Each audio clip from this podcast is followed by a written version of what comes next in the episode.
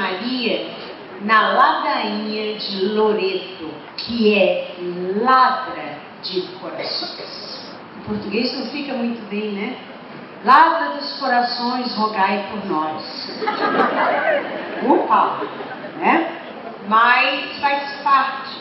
E em inglês ele é muito interessante, ele é Ravisher of Hearts. Uma ravisher é uma pessoa que rouba com violência.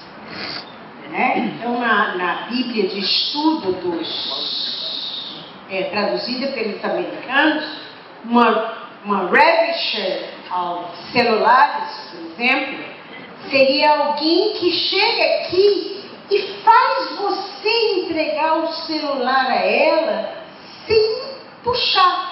A violência é a violência do olhar, a violência da suavidade, a violência. Ela até pergunta se não quer um outro celular.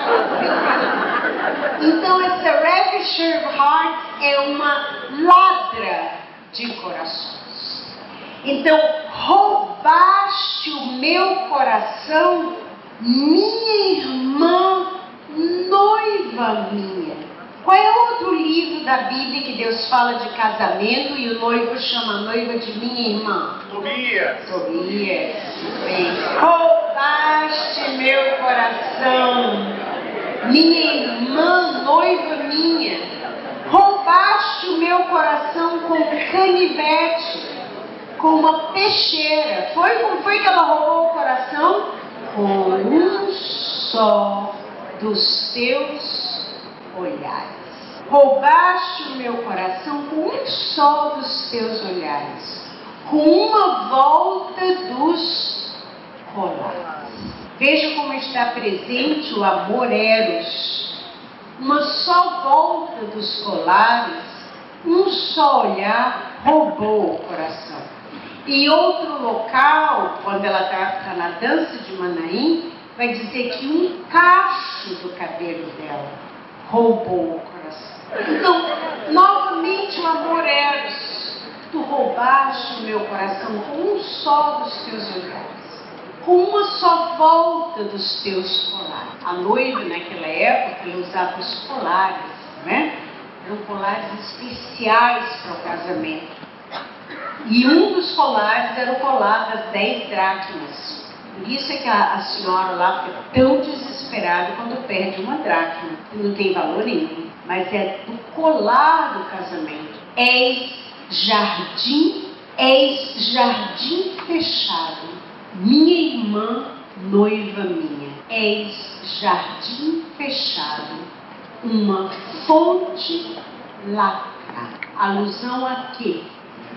A virgindade então, os textos que nós lemos e muitos outros nos falam simplesmente da Imaculada Conceição, da noiva do Cordeiro, da única entre todas as mulheres, da mais bela entre todas, daquela que rouba o coração de Deus com um só dos seus olhares, porque é imaculada e os seus olhos passam a luz da verdade do amor de Deus, e é virgem, imaculada Conceição, esposa de Deus, noiva de Deus, virgem. Depois desse livro todo sobre casamento e aflição, depois desse livro todo de Cântico dos Cânticos sobre o amor esponsal, esse livro que termina num casamento, termina com a dança de Maanaim, o capítulo 8 é um adendo, né? Ele termina com a dança de Maanaim, que é a dança do casamento, aonde ele, o noivo fica apreciando a beleza da sua noiva, a beleza do seu rosto, do seu corpo, dos seus pés que dançam a dança de Maanaim. Porque a noiva tinha pulseiras nos pés com guizos. Então, quando a noiva dançava a dança de Maanaim, os guizos faziam ritmo. Então, os pés da noiva eram especialmente apreciados. Tudo isso está aqui no Cântico dos Cânticos. Vamos ler a Anunciação de pé? Lucas 1, 26. No sexto mês, o anjo Gabriel foi enviado por Deus a uma cidade da Galileia chamada Nazaré, a uma virgem desposada com um varão chamado José, da casa de Davi. E o nome da virgem da Almar era Maria. Entrando onde ela estava, má tradução, batendo na porta. O original grego é batendo na porta batendo na porta da casa dela, né, batendo na porta onde ela estava, disse-lhe: Shalom, Mariam, alegra-te, cheia de graça, alegra-te, que caritomém. O Senhor é contigo. Ela ficou intrigada com essa palavra e pôs-se a pensar qual seria o significado da saudação. O anjo, porém, acrescentou não temas, Maria, encontraste graça diante de Deus. Eis que conceberás no teu seio, no teu útero, e darás à luz um filho, o chamarás com o nome de Jesus. Ele será grande, será chamado Filho do Altíssimo, e o Senhor Deus lhe dará o trono de Davi, seu pai. Ele reinará na casa de Jacó para sempre e o seu reinado não terá fim. Maria, porém, disse ao anjo: Como é que vai ser isso se eu não conheço homem algum? O anjo lhe respondeu: O Espírito Santo virá sobre ti, e o poder do Altíssimo vai te cobrir com a sua sombra. E por isso, por isso, por isso, o santo que nascer de ti será chamado Filho de Deus. Também Isabel, tua parenta, concedeu um filho na velhice. E este é o sexto mês para aquela que chamavam de estéreo. Para Deus, com efeito, nada é impossível. Disse então Maria: Eu sou a serva do Senhor. Faça-se em mim segundo a tua palavra. E o anjo não disse nem chamou de volta, deixou a porta Maria lá com esse problemão. Vamos nos colocar agora em Nazaré. Nazaré tinha naquela época cerca de 100 habitantes.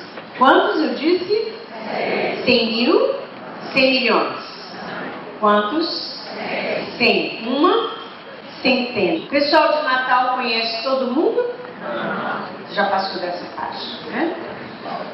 Ok, Maria morava nesse contexto e ela, por outras evidências que a gente tem, como toda menina judia, provavelmente, como diz a tradição da Igreja Católica, consagrada no templo, ela conhecia bem as Escrituras. Ela conhecia as Escrituras, né, a lei e os profetas, mais do que nós conhecemos a nossa Bíblia, ok? Ela não era ignorante. Ela não era uma bobinha. Ela não era uma pessoa que pegaram no meio da rua. Ela conhecia bem a lei, os profetas. Rezava o salmo pelo menos três vezes por dia. Então foi essa mulher que ouviu o anúncio do anjo. Mas essa mulher era imaculada. Ou seja, ela era preservada do pecado original. Não havia divisões entre Maria. Se Jesus diz para você assim, jejua hoje, você diz, vamos ver, hoje é segunda-feira, cara, meu trabalho vai ser terrível, vai ter reunião de fé, reunião estratégica com aquele chefe rabugento.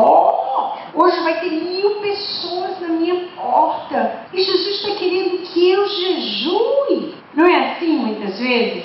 Porque em nós há divisões dentro de nós, no nossa mente, no nosso coração, nos nossos sentimentos, no nosso corpo há choques entre o que a nossa carne quer e do que nós queremos e o que Deus quer. Mas Nossa Senhora, ela é chamada também, Loreto, desculpem, né? Ela é chamada de bálsamo da integridade.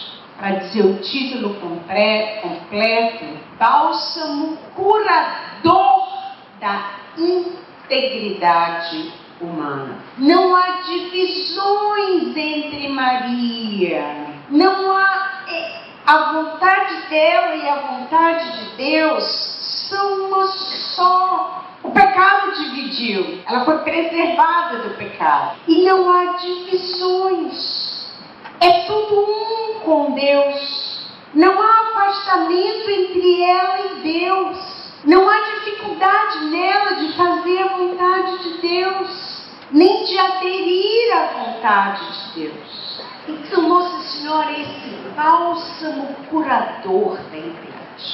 Como nós devemos pedir a Nossa Senhora que cure as nossas desintegrações, as nossas divisões interiores, nossos conflitos. Nós somos cheios de conflitos, né?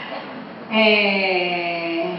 Vou tomar banho ou vou passar roupa? Não, melhor primeiro passar roupa. Vou ficar suave, vou tomar banho. Mas eu estou muito suja. Se eu não tomar banho, a roupa vai ficar toda manchada. Não é melhor passar roupa. Não é melhor tomar banho. Quer saber? Acho que eu vou ver televisão. é ou não é? Nossa Senhora não era assim. Hello!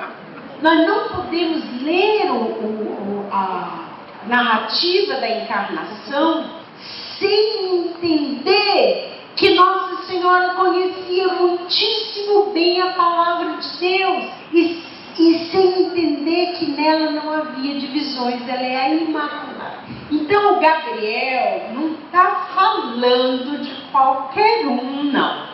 Quando João Paulo II, na Redemptoris Mater, é, fala disso, Redemptoris Mater 14, ele diz assim: na Anunciação, de fato, Maria se entrega a Deus, desculpe, Maria entregou-se a Deus completamente, de corpo e alma, manifestando a obediência da fé. Guarda essa, essa expressão.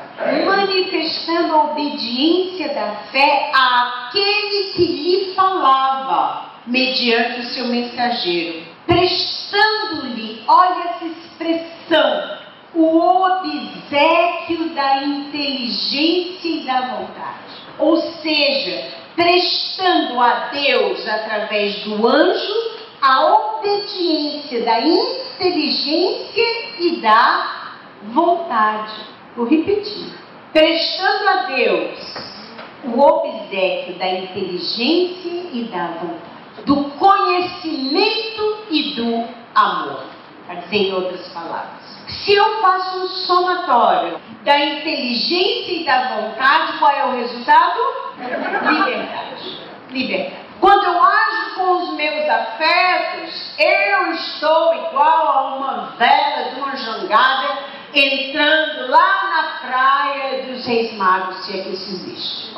Eu estou para lá e para cá porque minha afetividade vai para lá e para cá. Eu não sou livre. Eu tomo decisões na área mais superficial do meu ser. Se eu tomo nos sentidos, então. Mas se eu tomo decisões na emoção, na vontade, na. na, na como é nome? Nos, nos sentimentos, nas paixões, no meu humor naquele dia, eu estou fazendo uma loucura. Já pensou, Nossa Senhora vai abrir a porta? Estou toda arrepiada. Vontade de cheirar. O senhor é mesmo um anjo. Eu sou um anjo. Pode pedir qualquer coisa que eu faço. Ah, amadurecer. Nossa senhora não decidiu nada na afetividade, nem na imaginação.